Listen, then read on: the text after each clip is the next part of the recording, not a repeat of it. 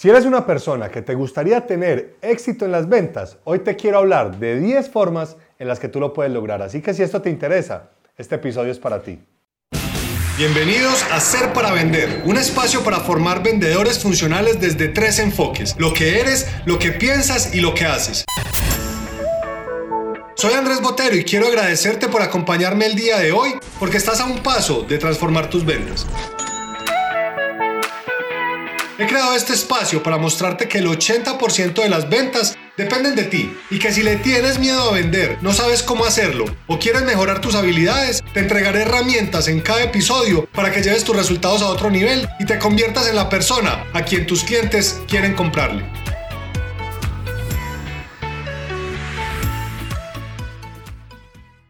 Quiero darte la bienvenida al episodio número 13 de Ser para Vender un podcast en el que estamos ayudándote a que puedas tener unas mejores ventas y que entiendas que la venta viene desde adentro hacia afuera, que todo empieza por lo que tú estás haciendo contigo para que después puedas transmitir esa energía y esa emoción al cliente acerca del producto o del servicio que vendas. Entonces hoy vamos a hablar de un tema muy sencillo y es cuáles son esas 10 formas en las que tú puedes tener éxito en las ventas para que tengas más cierres y para que ganes más dinero.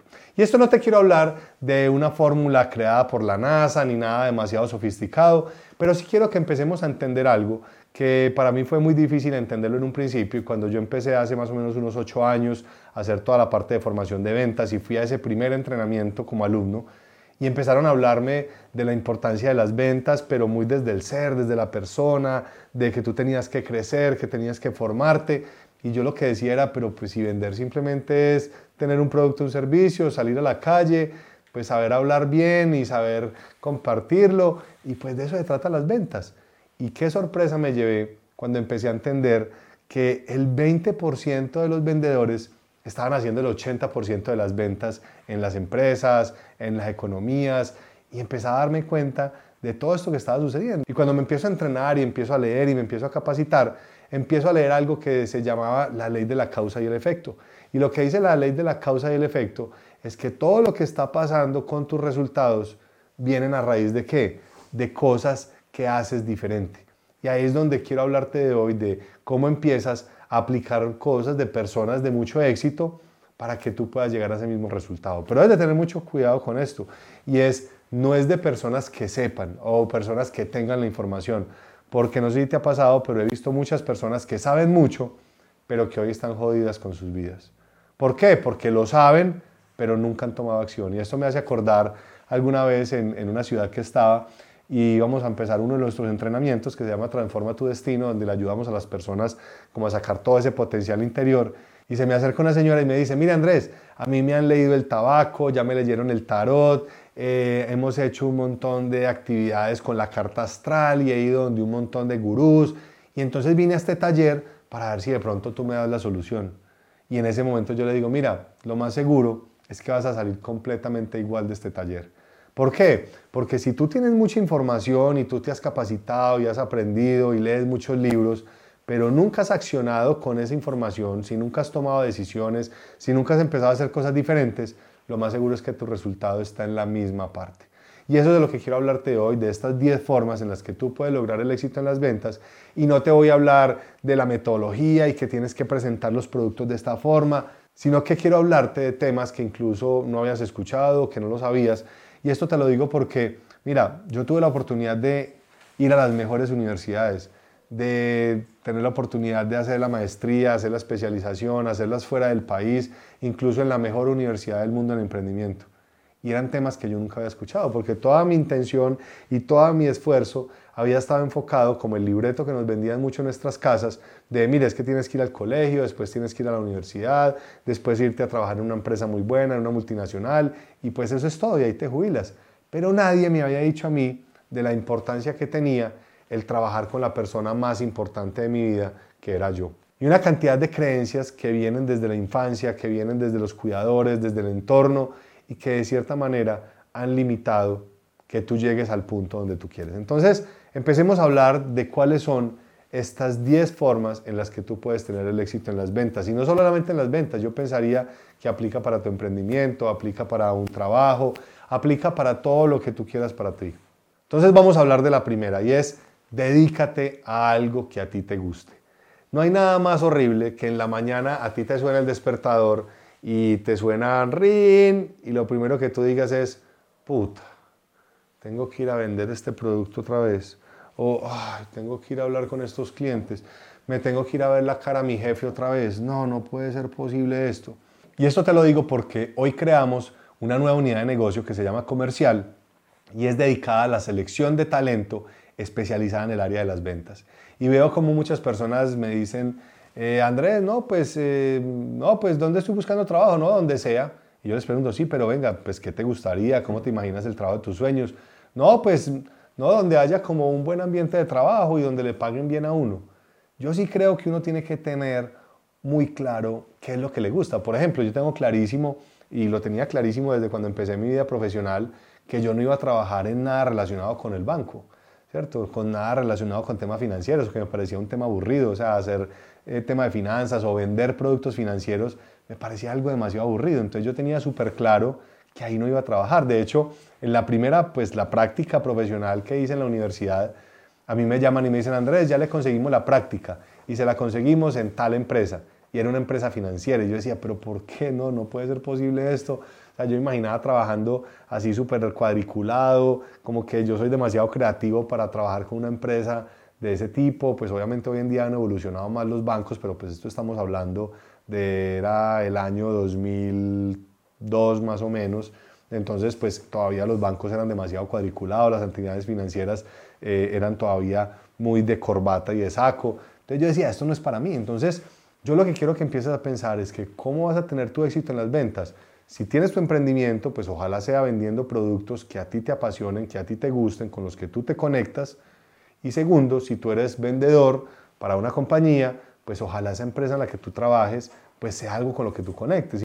Y te voy a poner un ejemplo demasiado extremo. Imagínate que tú seas ambientalista o que estés muy preocupado por el cuidado del planeta y entras a trabajar a una compañía que no tiene productos reciclables, que no tiene unas políticas claras de cuidar el planeta, que no está haciendo nada alrededor de sus empaques para hacerlos mucho más biodegradables, cosas de ese estilo. Entonces, cuando tú vas a vender, imagínate qué te va a decir los clientes. ¿Sí? Porque es la, digamos, la energía que tú le estás transmitiendo y esto me hace recordar que también en algún momento tenía un cliente que tenía un restaurante de carnes y es un ejemplo que pongo mucho en, mis entrenamientos y este, esta persona tenía un mesero que era vegano. Imagínate tú un mesero vegano vendiendo carne. ¿sí? El cliente le pregunta, oye, ¿y este corte qué tal es? Em, eh, no, es muy bueno y por allá en su cabeza está diciendo, maldito, mataste a un animal. Entonces, tiene que haber una coherencia, o sea, tienes que buscar y, encontrar qué es lo que a ti te apasiona. Si es emprendiendo un negocio, trata de buscar cosas que a ti te gusten, cosas que a ti te apasionen, para que cada mañana te levantes con esa energía a trabajar en eso que tanto disfrutas. Sí, es muy diferente a que tú fueras a invertir en un negocio y pues de pronto puede ser de otra industria que no conoces, pero hay expertos o personas que sí les apasiona esos temas. Entonces, digamos que ese puede ser un camino. O el otro, como te decía ahora, es trabajando para una compañía, debes de tener muy claro ¿para qué estás trabajando? ¿Qué es lo que te hace a ti feliz con eso? Entonces debe tener muy presente eso.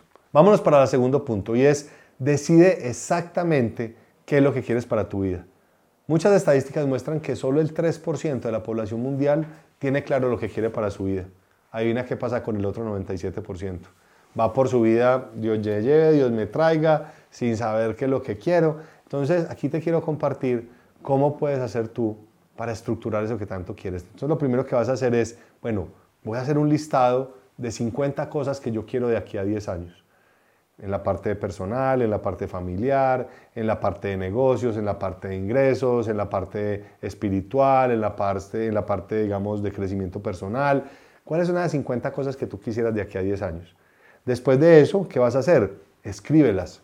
Escríbelas en un cuaderno, en una libreta, puedes hacerlo en tu computador y empieza a clasificar cada una de ellas. Además, empieza a colocarle fecha a cada una de esas metas, porque como dicen por ahí, las personas se casan porque le ponen fecha. Entonces, si tú no le pones una fecha a cada una de esas metas y para cuándo te vas a comprometer con ellas, sobre todo si eres latino, tú sabes que siempre dejamos todo para lo último. Entonces, debes de ponerle una caducidad y cuándo vas a trabajar en eso. Lo otro es que vas a empezar a escribir un plan de trabajo para cada una de esas metas.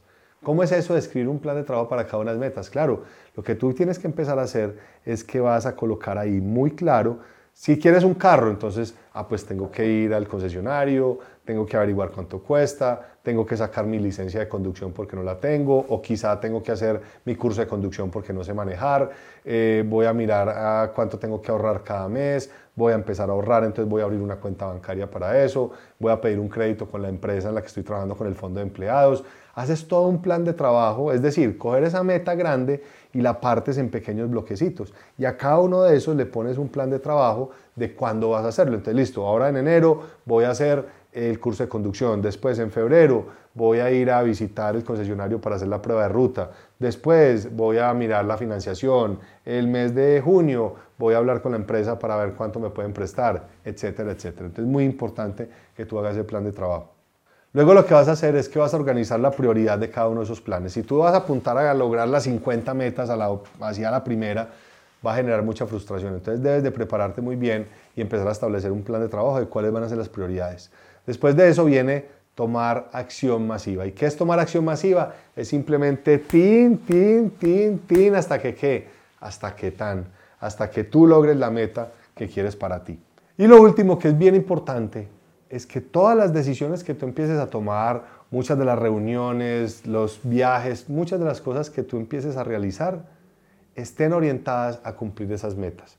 Entonces, si tú vas a estudiar una carrera, si vas a tomar la decisión de estudiar una especialización, si vas a aceptar un trabajo, pregúntate qué tan lejos o qué tan cerca te van a poner de cada una de esas metas. Si tu tiempo es muy limitado y te piden reuniones, pregúntate si esa reunión de alguna manera te puede acercar a tus metas o si te puede dar los contactos que te ayuden a llegar a esa meta. Es como yo uso el tiempo para tener una mejor productividad y que tengas más tiempo para trabajarle. Vámonos para la tercera y es hay que acompañar cada una de esas metas y cada una de esas decisiones que tú tomas con determinación, con la fuerza que se requiere para que te creas el cuento. Porque yo tengo una pregunta y es, si tú no crees que eres el mejor vendedor de tu producto, si tú no crees que estás en la mejor empresa que hay en el país, si tú no crees que estás vendiendo, eh, digamos, el mejor producto o servicio de todo el mercado, pues ¿quién más se lo va a creer? Tu cliente no se lo va a creer. Por eso tienes que estar lo suficientemente convencido de que tú eres el mejor vendedor, que estás en la mejor empresa, que estás vendiendo el mejor producto. Y ahí es donde tú vas a ir con esa determinación y la fuerza, porque recuerda que las ventas es una transferencia de energía y de emociones acerca del producto que tú vendes. Cuarto, este punto es súper importante y es que te comprometas a entrenarte todo el tiempo. Hay personas que yo llego a las empresas y me dicen, Andrés, es que aquí no le dan la oportunidad a uno, es muy difícil crecer. Y yo les hago dos preguntas muy sencillas. La primera es, ¿cuál fue el último libro que te leíste? Y ellos me miran y me dicen, em, Andrés, el principito en el colegio. Y la segunda pregunta es, ¿cuándo fue la última vez que te entrenaste? y me miran con esa cara confundida y me dicen, eh, Andrés, eh, hace cuatro años. Es más, he ido a entrenamientos con compañías muy grandes donde sus vendedores nunca habían recibido una formación en ventas. Entonces imagínate, si tú estás vendiendo de forma empírica, ¿qué pasaría si tú te empiezas a entrenar y a tener las herramientas adecuadas? Entonces aquí es bien importante que tú entiendas que esto es como ser un atleta de alto rendimiento que va a ir a los Juegos Olímpicos. Esto tiene que ser de todos los días, te tienes que entrenar todos los días y tener hábitos y cuidar tu alimentación y tus pensamientos y quieres ser una persona que esté todo el tiempo buscando ser una mejor versión de sí misma. Y esto es súper importante. Yo soy una persona que de cierta manera ya ha logrado muchas metas para su vida, pero que me entreno todos los días porque todavía estoy lejos de muchas de las cosas que quiero lograr. Entonces, esto tiene que ser un compromiso contigo mismo, eres tú contra ti. Es todos los días qué tengo que hacer para convertirme en una mejor versión de la que era ayer. Y esto es bien importante para tu crecimiento. El quinto es cómo estás usando tu tiempo, cómo estás dándole el uso a cada una de las horas que tú tienes. Solamente piensa en algo que a mí me lo dijeron alguna vez. La persona más rica del mundo y la más pobre tiene las mismas 24 horas al día. El tema es cómo estás usando esas horas. Ah, Andrés, es que yo vivo muy ocupado. Y esta mañana me pasó que estaba en un desayuno de trabajo y pues invitamos a un amigo, de hecho es casi familiar, a que estuviera y nos dijo, no, es que estoy muy ocupado, tengo muchas cosas. Y nosotros hacíamos a manera de broma, eh, que decíamos, pues si él es emprendedor, él es su propio jefe, no tiene un tiempo para sacar un espacio para almorzar o para desayunar o para ir a la finca o para estar con su familia, pues de qué vale la pena. Y esto es también un aprendizaje que, que, yo tuve y que alguna vez me lo dio mi papá, porque nosotros estábamos haciendo un evento y yo necesitaba unos carbones para ese evento porque las personas caminaban sobre carbones calientes. Y mi papá se fue, que él era siempre mi asistente en los eventos, se fue a comprarme el carbón donde un señor, y él timbraba, fue al, mediodía, y él timbraba y timbraba y timbraba y nadie le abría. Como a la media hora sale un vecino y le dice, señor, mire, si usted viene para donde don Pedro, él no le va a abrir hasta ahora porque él está en hora de almuerzo. Entonces mi papá se puso muy molesto, pero ¿cómo que en hora de almuerzo? Pues es más importante los clientes y yo no sé qué. Muy bien. Entonces él tomó la decisión de volver, como a las, no sé, después de almuerzo, a las par de horas más, y empezó a pelear con él. Le decía, pero venga, ¿cómo es posible que usted no me haya abierto? ¿Cómo es posible que usted no haya atendido mi llamado? Y el tipo le dijo muy claro, le dijo, mire señor, yo le voy a decir una cosa a don Carlos, porque eran amigos. Mire, don Carlos, yo le voy a decir algo. Si yo tengo un negocio y no puedo sacar un espacio para yo almorzar tranquilo, yo prefiero cerrar este negocio. Porque es que yo tengo también que cuidar mi calidad de vida, yo tengo que cuidar mi tiempo al menos para almorzar. Y lamentablemente hemos caído mucho en ese acelere de que hay que hacer muchas cosas y todo eso. Entonces, quiero que pienses cuál es el uso que le estás dando a ese tiempo. Ah, que es que estoy muy ocupado. Bueno, entonces realmente eh, o le estás diciendo que sí a todo, o vives demasiado atareado, o tienes una cantidad de responsabilidades. ¿Cómo le estás dando el uso a tu tiempo? Entonces la recomendación que te hago es, mira cada una de las actividades, cuáles de ellas agregan valor o no. Por ponerte un ejemplo, yo anteriormente era quien hacía los videos, los editaba, los cortaba, hacía mis publicidades y pues a mí me tomaba editar un video cuatro días, muchas veces me tomaba miles de horas hacer esa vaina y pues hoy en día tenemos a Alejo en el equipo y es una persona que en media hora puede hacer la edición. Entonces, cuando tú empiezas a entender en qué eres bueno y que hay personas que lo pueden hacer mejor que tú, pues qué tal si yo las empiezo a contratar y yo empiezo a crear un equipo y empiezo a tener personas que me puedan ayudar en esos aspectos en los que no soy tan bueno para yo dedicarme en lo que sí soy bueno y agrega valor y sobre todo en el mundo de las ventas. Vámonos para el sexto punto y este para mí es oro en polvo y es que vas a buscar a personas que ya tengan el resultado que tú quieras para ti. Si en la empresa en la que tú trabajas hay alguien que es el mejor vendedor de la compañía, pídele un espacio a esa persona. Aquí hay que trabajar un poquitico con el ego y reunirme con él y decirle, mira, sabes que me dijeron que tú eres la persona que más vende y yo apenas estoy arrancando o no estoy teniendo el resultado que quiero. Yo quisiera entender qué has hecho tú diferente para tener este resultado. ¿Me podrías contar? Entonces no es necesariamente ir a contratar por allá los gurús y que tengas que pagar un montón de dinero por esto. Busca personas que sean cercanas a ti, que estén en el mismo negocio o que tengan ya la experiencia, que ya hayan llegado a ese resultado que tú quieres y les preguntas cómo lo hacen. Y vas a modelar esas cosas que ellos hacen para que puedas tener el resultado que quieras para ti. La séptima, y esto se lo voy a resumir en una frase que dice que el carácter lo es todo. Yo quiero que empieces a desarrollar una creencia en ti, que eres una persona fuerte, una persona que no se deja vencer de forma fácil. Yo veo que muchos de los vendedores hoy en día, yo los llamo muy arrodillados, porque son como pidiéndole el favor al cliente que les compren, pero nunca se dan el valor de, venga, pero es que a mí me tomó un tiempo llegar hasta acá, yo he tenido que invertir, en mi caso he invertido más de 50 mil dólares en mi formación, pues yo si voy donde un cliente y veo que el cliente no tiene interés, yo me tengo que dar mi valor y me tengo que parar y decir, mire señor Juan, la verdad usted me dice que no le interesa, pero yo quiero saber si es porque le da pena decirme que no o porque realmente no está interesado en el producto. Y si es porque le da pena o le da pesar decirme que no, pues para eso estoy yo aquí. Yo ya estaba acostumbrado a que me diga muchas veces que no y eso no me va a afectar ni me va a hacer pensar que soy un fracasado, no. Yo prefiero que usted me dé un buen no a que usted me tenga en un sí por ahí y que me esté todo el tiempo medio ahí desorientando y que nunca lleguemos a un resultado. No, tú tienes que tener tu carácter, arte de respetar como persona de ventas.